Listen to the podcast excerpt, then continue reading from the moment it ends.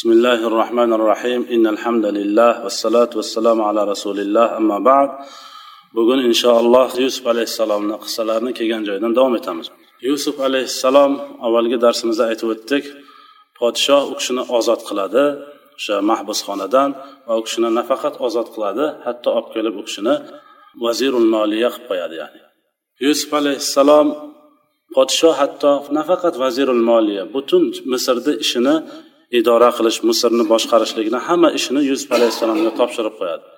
Ba'zi bir muarrixlar keltirishlaricha yusuf alayhissalomga podsho aytadiki manda faqat kursiy bo'lsa bo'ldi deydi shu kursiga o'tiraman nomiga man podshoman boshqa hamma ishni sizga havola qilaman o'ziz boshqarasiz deydi vaholanki o'sha davrda yusuf alayhissalomdan boshqa iymonli odam yo'q edi. Yusuf alayhissalom kufr davlatini tepasida payg'ambar o'tiradi ya'ni hokim bo'lib. Alloh subhanava taolo yusuf alayhissalomni sabrlari uchun u kishini ya'ni hatto podshoh qilib qo'yadi kufr qavmni tepasiga. Yusuf alayhissalom o'zlari ta'bir qilgan edilar tushni o'sha yetti yil ya'ni to'kin sochin yili boshlanadi. Bu yusuf alayhissalom butun misr bo'yicha ovoza qiladilar aytadilarki qayerda imkoniyat bo'lsa darhol ekin tekinlarni yig'adigan bir joyda sklad deymizmi? O'shanaqa qurilsin o'sha yerda olib kelib to'plansin. Bug'doymi arpami makka jo'xorimi nima bo'lsa olib kelib shu yerga to'planaversin. Faqat yeyiladigan ehtiyoj bo'linadigan ishlatilsin. Hatto bug'doylar tegirmondan o'tkazilmasin boshoqlarda tursin deb buyruq qiladilar butun misr bo'yicha. Yetti yil yusuf alayhissalom ya'ni shu ekin tekinni yig'adilar. Yetti yildan keyin qahatchilik boshlanadi. Ya'ni bu degani yusuf alayhissalom bidosinin yetti yil mahbusxonada qoladilar. Yana yetti yil to'kin sochin yili o'tadi. Yana oradan allohu alam hali qul bo'lib sotilib ketgan vaqtlaridan boshlab to mahbusxonagacha qancha vaqt o'tganini olloh biladi. Taqriban o'n olti o'n yetti ba'zi kishilar yigirma yil o'tadi oradan deydilar. O'shanda qahatchilik boshlanadi misrni o'zida va atrofdagi butun shaharlarda. Hatto falastinga ham yetib boradi qahatchilik. O'shanda har tomondan shu o'zlariga yeydigan yeyimlikni olishlik uchun har tarafdan qishloqlardan boshqa shaharlardan boshqa o'lkalardan kela boshlaydi xalq. Qahatchilik yili boshlangandan keyin. Shu jumladan yusuf alayhissalomni aka ukalari ham kirib keladilar falastindan. Kanon degan qishloqda yashaganlar yaqub alayhissalom farzandlari bilan o'zi asli qahatchilik bo'ladigan bo'lsa shaharda uncha emas u qishloqlarga ta'siri qattiq bo'ladi. Shuning uchun u kishilar ham eshitadilarki misrdan borib bug'doyni olishlik mumkin ekan yo boshqa yemliklarni olishlik mumkin ekan o'z avvalgi narxida. Qimmatchilik bo'lib ketgandan keyin o'sha kanonda ham bor falastinda ham boshqa joyda ham bug'doy bor yeyishlik uchun. Yo boshqa yemliklar ham boru lekin narxi avvalgi narxda emas judayam qimmat bo'lib ketgan. Oddiy odamlarni kuchi yetmaydi. Boy odamlar yiqqanini chiqarib sotadi tillo narxida sotadigan bo'lib ketgan. Faqat misrga borsangiz misrdagina avvalgi narxida topishingiz mumkin. Degan narsa hamma yoqqa tarqaydi. Buni yusuf alayhissalomni aka ukalari adalari hamma eshitadi ya'ni. Va ular ham boshqalar qatori o'z narxida bug'doyni olishlik uchun kanondan chiqib ya'ni falastindan chiqib misrga keladilar.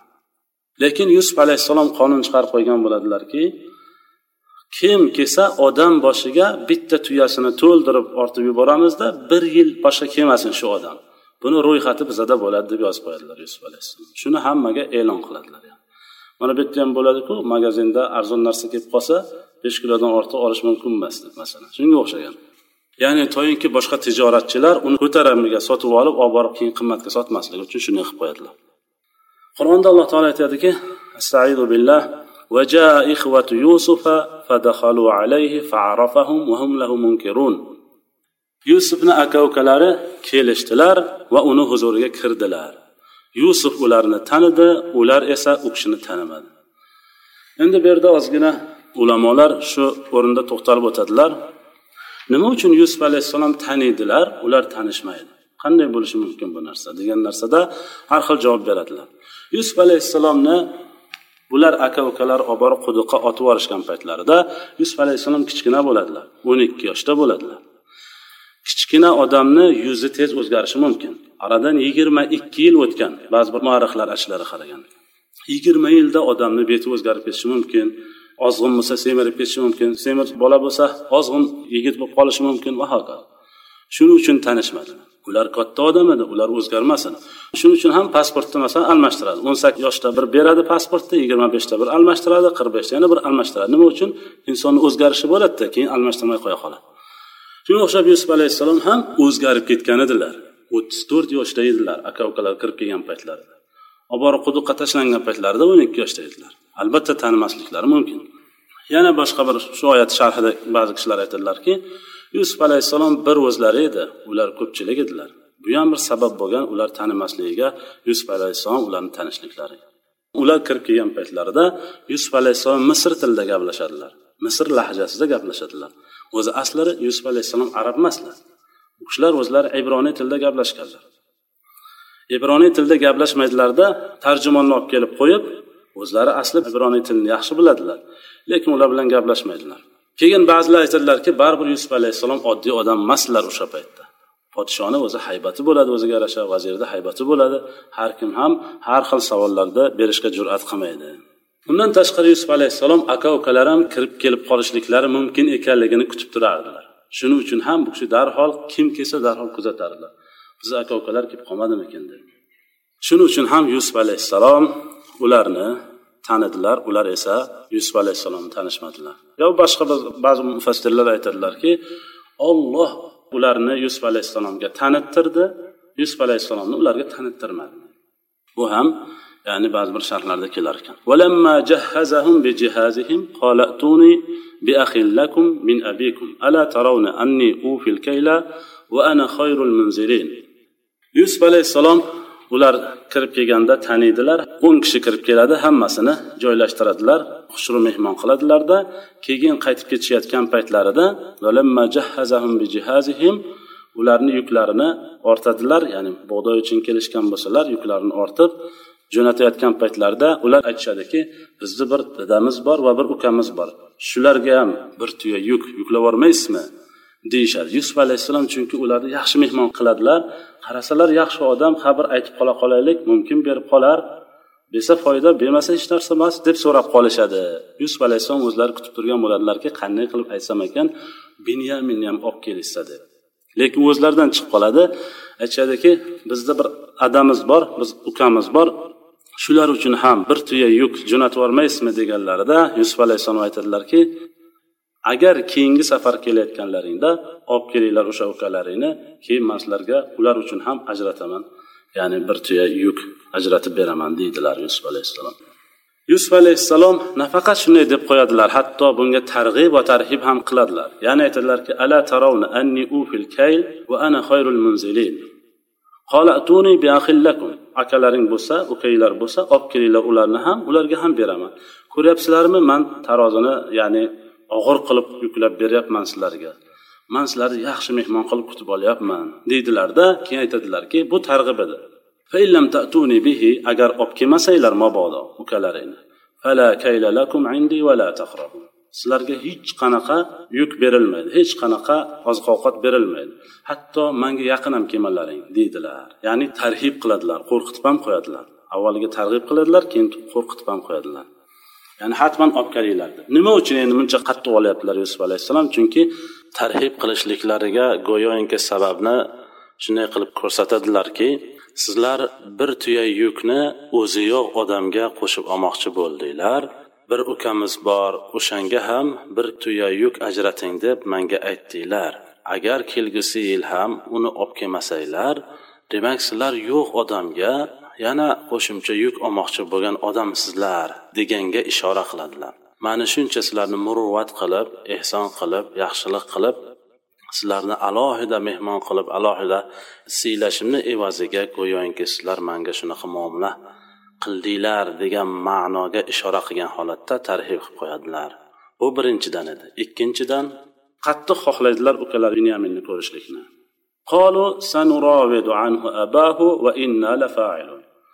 bizlar borib dadamizdan so'rab ko'ramiz shu ishga qattiq urinib ko'ramiz deyishadilar وقال لفتيته اجعلوا بضاعتهم في رحالهم لعلهم يعرفونها إذا انقلبوا إلى أهلهم لعلهم يرجعون keyin yusuf alayhissalom o'zlarini odamlariga aytadilarki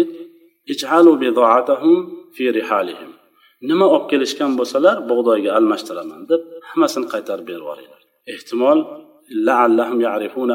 keyin borib shundan bir ibrat olib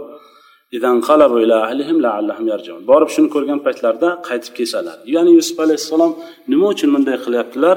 Ya'ni bularni matolarni qaytarib olib qolmayaptilar. Chunki yusuf alayhissalom aniq bildilar bular aka ukalari ekanliklarini va u yoqda o'tirgan kishi u kishini dadalari ekanliklarini aniq bilyaptilarda shuning uchun qanday qilib otam jo'natgan yukni man olaman degan fikrga kelib qaytarib yuboringlar ba'zi bir ulamolar aytadilarki yusuf alayhissalomga nisbatan bular judayam og'ir judayam hatto jinoyatga qo'l urishdiku.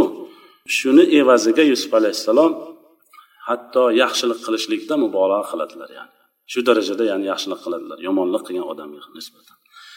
Yana ba'zi bir ulamolar shu fikrni bildiradilarki yusuf alayhissalom qattiq qo'rqadilarki hoynahoy bular agar bularni matosini olib qo'ysam kelgusi yil yana bir mato bularda bo'lmasligi mumkin. O'zi kambag'alchilik ocharchilik bo'layotibdi. Agar bular topolmasa shu matoni bular kelmay qolsa yusuf alayhissalom qattiq musibat ustiga musibatga yo'liqib qolmasliklari uchun aytadilarki qaytarib yuboringlar bizoalarini ehtimol shuni ko'rib yana qaytib kelsalar dedilar فلما رجعوا إلى أبيهم قالوا يا أبانا منع منا الكيل فأرسل معنا أخانا نكتل وإنا له لحافظون qaytib bular yukni ko'tarib ya'ni tuyalarga yuklab qishloqqa qaytib ketadilar misrdan chiqib falastinga ya'ni kanonga qaytib ketadilar otalarini oldilariga borganlarida aytishadilarki ey dadajon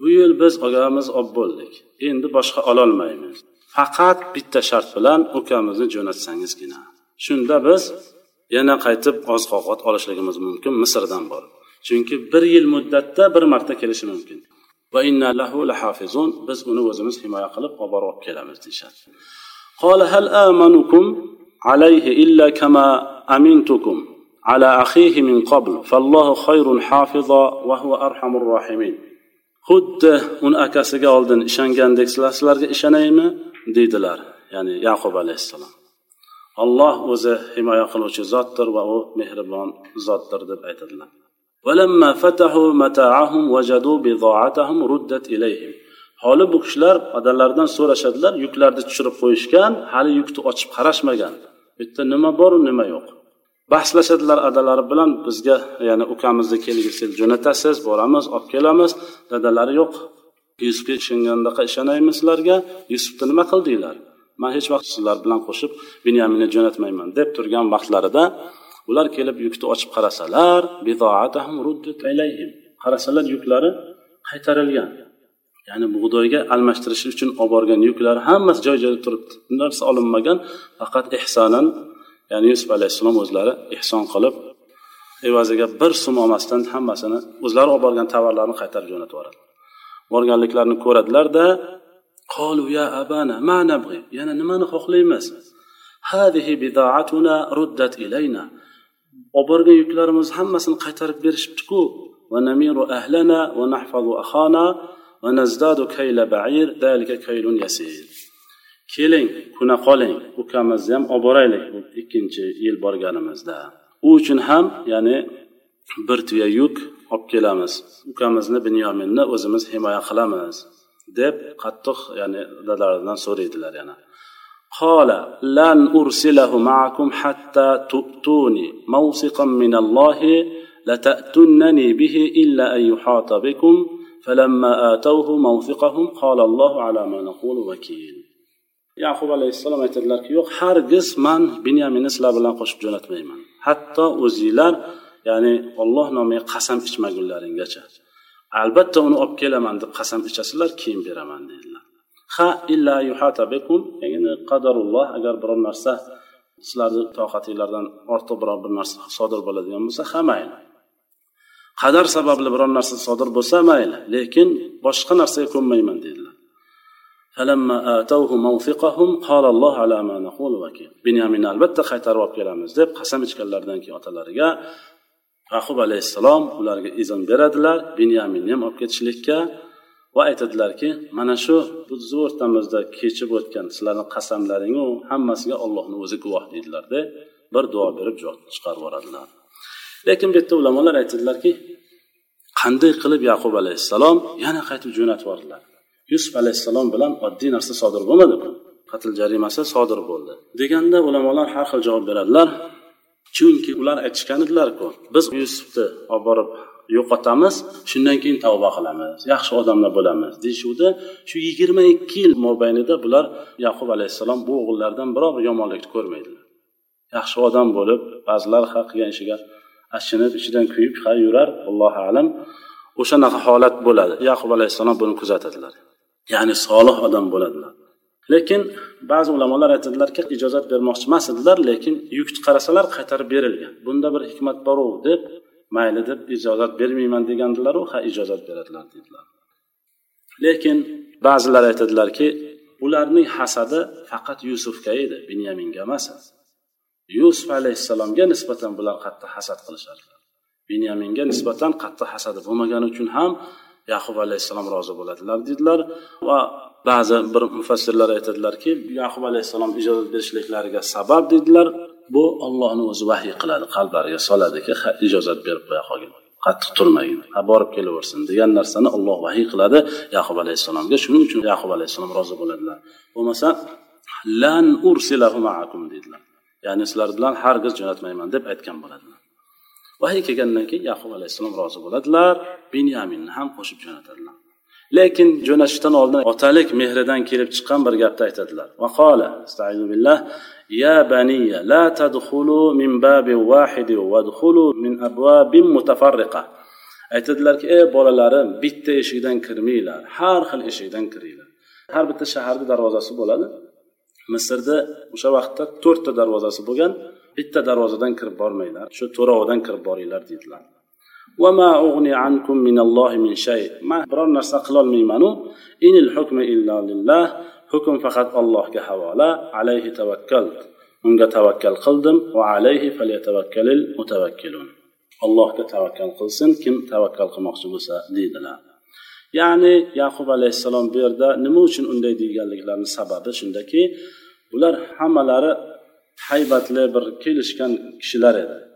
Shuning uchun ham yaqub alayhissalom bularga ko'z tegib qolishdan qo'rqadilar. Yusuf alayhissalomni ahvollari u holatda bo'lib qolgandan keyin yaqub alayhissalom har bir narsaga ehtiyot bo'ladigan bo'lib qoladilarda otada baribir. Bitta eshikdan kirmanglar bolalarim har xil eshikdan kiringlar ko'z baribir bor narsa ko'z tegib qolmasin ko'z tegib yana bir narsa sodir bo'lmasin. Ishqilib eson omon qaytib kelinglar deb shuning uchun shunday degan bo'ladilar bu ko'z bor narsa payg'ambar alayhissalom aytadilarku ko'z shunday narsaki hayvonni qozonga olib borib kirgizishi mumkin odamni qabrga olib borib kirgizishi mumkin deydilar. Rasululloh sollallohu alayhi vasallam. Shuning uchun yaqub alayhissalom ham shunga ishora qilib aytgan bo'ladilar ما كان يغني عنهم من الله من شيء إلا حاجة من نفس يعقوب قضاها وإنه لذو علم لما علمناه ولكن أكثر الناس لا يعلمون ular o'g'illar borib dadalar aytganday bitta eshikdan emas to'rov eshikdan kirib boradilar ya'ni har joydan kirib boradilar lekin bu narsa ya'ni yaqub alayhissalom aytganlariday biror bir manfaati bo'lmaydi Lekin yaqub alayhissalomni hayollariga shu gap keluvdi. Ha o'g'illariga aytib yuboruvdilar. O'zimiz ham aytamizku bolam yo'lda ehtiyot bo'lgin tag'in narsa bo'lib qolmasin deymiz. Shunga o'xshagan bir gap aytgan bo'lamiz deb alloh taolo zikr qilyapti.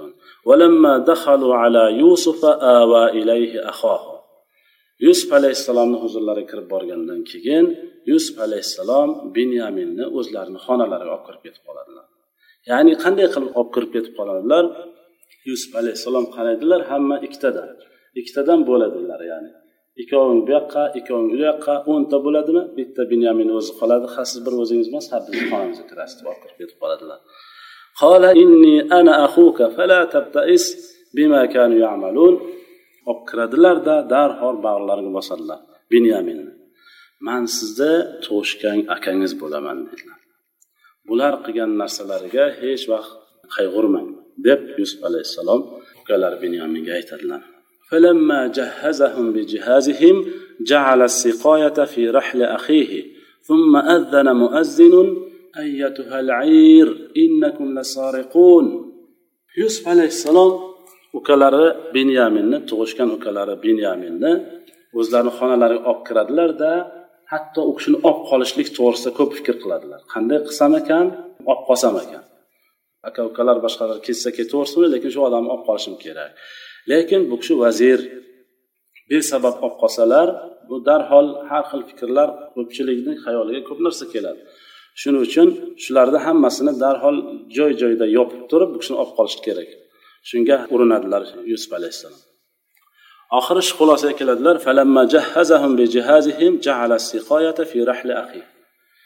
endi ular ketayotgan paytlarida darhol o'zlarini suv ichadigan idishlarini olib turib haligi binyaminni ketishi kerak bo'lgan yukni orasiga tiqib qo'yadilar. Buni faqat o'zlari va binyamin biladi. Hatto muazzin bilmaydi. Ya'ni hatto aytuvchi baqirib aytadigan. Keyin bir odam baqiradi. Ey karvondagilar innakum lasariqun sizlar o'g'risizlar deb shunday qattiq ya'ni qo'pol qilib aytishadilar. bularga hatto ta'sir qiladi bular aytadilarki ja uncha o'g'risizlar deyormanglar hali taftish qilaylik o'g'ri emasdirmiz degan narsani gapirishadilar ular ya'ni aka ukalari yusuf alayhissalomni darhol jar solgan odamni oldiga kelib nimani yo'qotdinglar sizlar o'zi deb aytishadilar نفقد صواع الملك ولمن جاء به حمل بعير وأنا به زعيم biz yo'qotdik podshoni idishini. Kim keltirsa unga yana bir tuya bug'doy shunday bepul beramiz yani. Ya'ni bu bilan va ana bihi zaim man bu gapimga kafilman. Mana shu og'zimdan chiqayotgan gapga javob beraman deydida o'sha baqirib aytadigan odam. Ya'ni bu bilan nimaga ishora qilishyapti? Bu oddiy idish emas. Buni olib kelgan odamga hemlu bair beramiz. Bir tuya yuk beramiz. O'sha vaqtda bug'doyni o'zi rosa qimmatchilik bo'layotgan payt. قالوا تالله لقد علمتم ما جئنا لنفسد في الأرض وما كنا سارقين ular aytishadiki allohga qasamki bilasizlar bizlar yerda fasod tarqatish uchun kelganimiz yo'q bizlar o'g'ri ham emasmiz deyishadilar ya'ni qayerdan bilishadilar bular ular o'g'ri emasligini bular keliboq aytishgan bo'ladiki hoynahoy sizlar esdan chiqarib qo'ygan bo'lsanglar kerak biza bilan o'tgan yili bug'doyni jo'natib yuborganlaringda bizani matomizni ham qaytarib berib yuboribsizlar. Shu bilib turib qildinglarmi yoki esdan chiqib ketib qoldimi? Sizlarni haqinglar bizaga o'tib ketib qolmasin deb aytishgan bo'ladida. Shuni eslatib aytishyaptiki allohga qasamki sizlar bildinglar agar biza o'g'ri bo'lsak o'shani aytmasligimiz kerakku deyishadi. Biza o'g'ri emasligimizga hujjat shuki o'tgan yil bizani bug'doy bilan qo'shilib kelib qolgan matomizni sizlarga mana bu yil kelib aytyapmizku qanday yana biza o'g'ri bo'lishimiz mumkin deyishadi. o'zlarini o'g'ri emas ekanliklarini isbotlashadilar ya'ni ho'p yolg'onchi bo'lsanglar jazosi nima deyishadilar قالوا جزاؤه من وجد في رحله فهو جزاؤه كذلك نجد الظالمين kimni yukida shu narsa topilsa o'sha o'z jazosini oladi biz zolimlarni shunday jazolaymiz deyishadilar ya'ni bu yerda yusuf alayhissalom hiyla qilyaptilar. Birinchi hiyla mana alloh taolo qur'onda aytyaptiki kazalika kidna li yusufa. Biz shunday qilib hiylani yusufga o'rgatdik. Alloh subhanaa taolo o'zi boshqarib turibdi. Hiyla shunday hiylayki birovga zarar beradigan emas. Hiyla shunaqa hiylayki unda yolg'on aralashgani yo'q. Hammasi rost. Yusuf alayhissalom asta binyaminni yukiga tiqib qo'yadilar o'zlarini idishlarini. Jar soluvchi bilmaydi dedi sizlar o'g'risizlar deb yotibdilar. Yusuf alayhissalom hammasini bilib turibdilar. Yusuf alayhissalom aytayotganlari yo'q ularni o'g'ri deb. Ana u bilmay turgan odam aytyapti jar soluvchi aytyapti. Yusuf alayhissalom so'raydilar ya'ni ho'p yolg'onchini jazosi nima deydilar? O'zi hukmni o'zlari chiqarishlari kerak yusuf alayhissalom. Nimaga ulardan so'raydilar? Ular o'g'ri bo'lsa undan hukm so'rab bo'ladi masalan. Lekin yusuf alayhissalom yana bu yerda hiyla qilyaptilarda olloh o'rgatgan hiylani ya'ni agar topilsachi yolg'onchini jazosi nima deydilar. Ya'ni misrni konstitutsiyasi bilan olganda o'g'irlik qilgan odam ushlanadi olib borib uriladi darra bilan jazosi beriladi olib borib qamaladi qanchadir muddatda keyin chiqarib yuborish mumkin. Yana chiqarib yuborsa binyamin ketib qoladida. Shuning uchun bu bir ketib qolishi bir. Ikkinchidan olib borib urishni xohlamayaptilar. Yusuf alayhissalom biladilar binyamin o'g'irlik qilgani yo'q zulm bo'lib qoladi. Shuning uchun yusuf alayhissalom aytyaptilarki ho'p yolg'onchini jazosi nima? Ya'ni yaqub alayhissalom shariatida nima demoqchilar? Kimni yukida topilsa u jazosini oladi. Ya'ni yaqub alayhissalomni shariatlari bo'yicha kim o'g'irlik qilsa uni jazosi ushlab qul qilinardi. Urilmaydi borib qamalmaydi azob berilmaydi qul bo'lib ketadi xolos mana shu bo'ladi uni hukmi deb o'zlari aytadilar. فبدأ بأوعيتهم قبل وعاء أخيه ثم استخرجها من وعاء أخيه yusuf alayhissalom yana bir hiylani qarang o'zlarini ukalarini yuklaridan taftish qilishni boshlamaydilar hammani taftish qilib keladilarda oxiri kelib binyaminni yukini ham tekshirib ko'radilar min qarasa binyaminni yukidan chiqib turibdida haligi narsa yusuf biz shunday qilib yusufga hiylani o'rgatdik ما كان ليأخذ أخاه في دين الملك إلا أن يشاء الله نرفع درجات من نشاء وفوق كل ذي علم عليم أنا الله تعالى قرآن aytyaptiki o'z ukasini podshoni dini bo'yicha ushlab qolmadi deyapti mana shunday qilib ba'zi kishilarni biz darajasini ko'taramiz har bir ilmdorni tepasida yana bir ilmdor kishi bo'ladi Bir bema'ni gapni gapirishadi shunda agar shu o'g'irlik qilgan bo'lsa uni akasi bor edi bitta oldin u ham shu o'g'ri bo'lgan ekanda deyishadi ya'ni bu tuhmatan yolg'on gapirishadi chunki bular o'zlarini oqlamoqchi bo'ladida aytadiki bu biz bitta ota onadan emasmiz deydi buni onasi boshqa yusuf alayhissalom bilan binyamin bitta onadan otalarimiz bitta bizani to'g'ri deyishadi. Lekin bu onasi boshqa buni. Shuning uchun biza buni safidan emasmiz deb o'zlarini oqlamoqchi bo'lishadida. Shunga aytishadiki buni akasi ham o'zi o'g'ri edi deyishadi. Yusuf alayhissalomga qattiq tegadiyu yusuf alayhissalom gapirmaydilar. Lom mim demaydilar indamay qo'yadilar. Antum makana deydilar ichlarida ya'ni. Sizlar bundan battar odamsizlar. sizlar o'zinglar shunaqa yomon odamsizlar vallohu a'lamu bima tasifun sizlar nima deb sifatlayotganliklarini alloh subhanaa taolo o'zi ko'rib turibdi deb ichlarida aytadilar yusuf alayhissalom قالوا يا أيها العزيز إن له أبا شيخا كبيرا فخذ أحدنا مكانه إنا نراك من المحسنين ular aytishadiki ya ayyuhal aziz ey aziz deyishadi misr o'sha vaqtda vazir al maliya aziz deb nomlangan. Yusuf alayhissalom vazir bo'lib ketganliklariga shu oyatda ulamolar hujjat qilishadilarki yusuf alayhissalom vazirul moliya bo'lganliklariga hujjat. Ana aka ukalar aytishyaptiki o'zlari bilmagan holatda ey aziz deyishyapti. Aziz deb o'sha vaqtda vazirul moliyani aytishardi. Uni bir keksab qolgan katta bir chol qarib qolgan bir dadasi bor.